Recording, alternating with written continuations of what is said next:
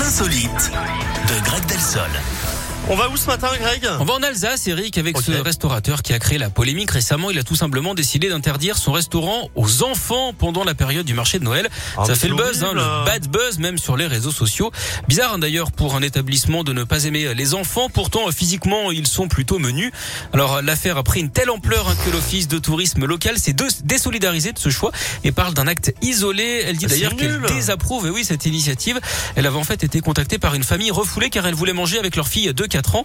Les restaurateurs, eux, plaident la maladresse et assurent ne refuser que les enfants insupportables. Pas sûr hein, que ça Mais calme la quoi. colère des Alsaciens, d'autant que c'est illégal. Alors Eric, au pays de la flamme cuche, c'est quand même assez bizarre hein, de dire non au lardon. Oh, pff, n'importe quoi. Mais c'est affreux. En plus, on est en pleine période des marchés de Noël. en Ouais, c'est précisément pour ça qu'ils le refusent. C'est n'importe quoi. C'est- Ouais. C'est hyper familial, hyper. Ah bah, complètement, euh, ça n'a aucun sens. Bon, merci beaucoup, euh, Greg. En tout cas, je vous retrouverai avec plaisir dans moins d'une heure. Bravo. Hein, ça sera C'est vrai. euh, à 11 heures. Vous Voilà. êtes précis, Eric. À Merci. tout à l'heure. À tout à l'heure. Et mais Simone arrive avec Shining.